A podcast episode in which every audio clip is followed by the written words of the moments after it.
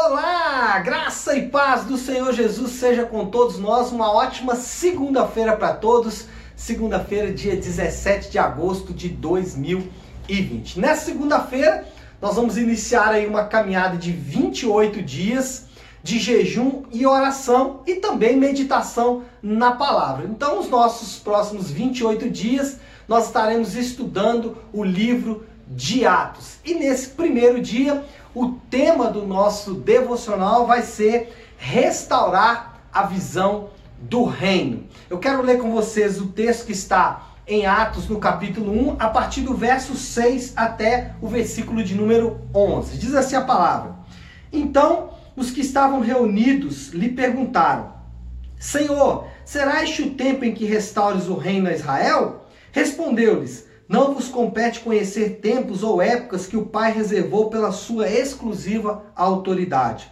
Mas recebereis poder ao descer sobre vós o Espírito Santo, e sereis minhas testemunhas, tanto em Jerusalém, como em toda a Judéia e Samaria e até os confins da terra.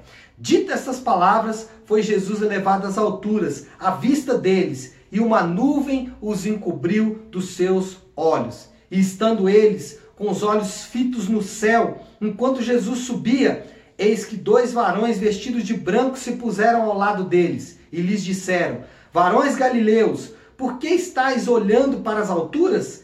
Este Jesus que dentre vós foi assunto ao céu, virá do modo como viste subir. Bom, mesmo depois de um período longo de treinamento com Jesus, tanto no ministério de Jesus como nestes últimos dias, os discípulos ainda não estavam entendendo as coisas do reino. Eles estavam cegos com relação às coisas do reino. E a cegueira espiritual não permitiu que eles enxergassem algumas coisas. Isso acontece comigo e com você também. Às vezes a cegueira espiritual vai fazer com que nós não percebamos algumas coisas.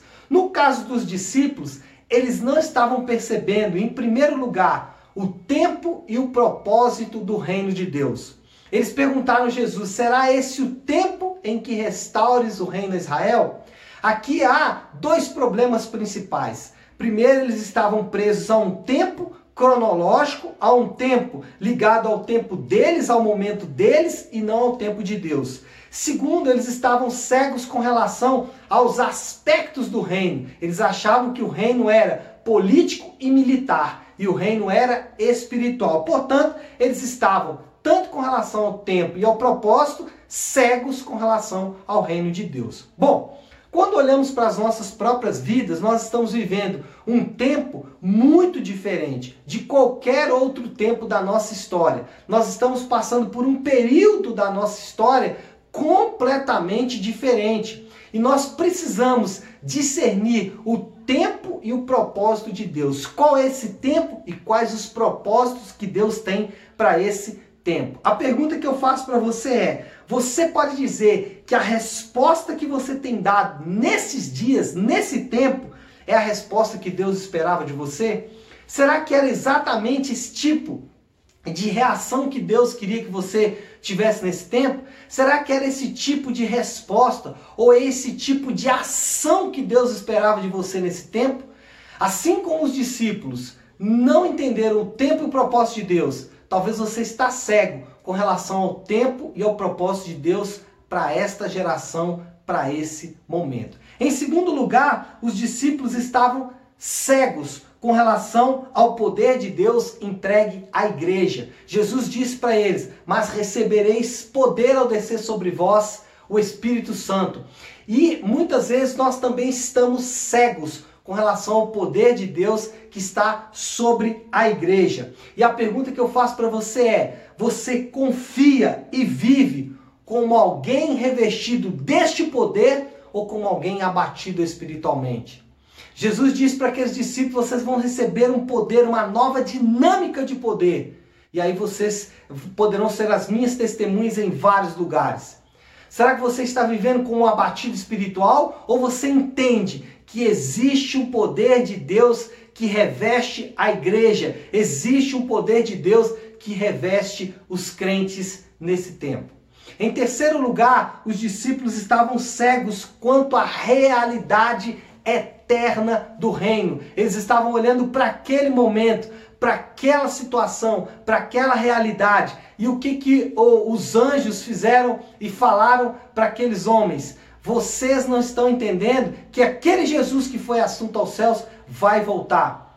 Paulo fala para nós olharmos para as coisas do alto. E a pergunta que eu faço para você é: você olha e busca as coisas do alto ou da terra? Você está mais ligado à agenda de Deus, ao calendário de Deus, às notícias de Deus ou às notícias da terra, as notícias do mundo e a agenda do mundo? Eu não estou dizendo com tudo isso que nós temos que ser completamente é, neutros ou abster-se completamente deste mundo. O que eu estou dizendo para você é que existe uma realidade espiritual que está nos cercando, que é muito mais real do que essa é, realidade natural e que esta realidade precisa marcar o nosso passo precisa marcar a nossa caminhada. A nossa resposta tem que ser dada de acordo com as realidades do reino. Então a minha oração para você essa manhã é para que se abra as realidades do céu, para que se abra as realidades espirituais e você possa enxergar exatamente como Deus quer que você enxergue, tá bom? Então medita um pouco mais em Atos capítulo 2 e que a nossa visão possa se abrir nesse dia, tá bom? Que Deus abençoe e uma ótima segunda-feira a todos.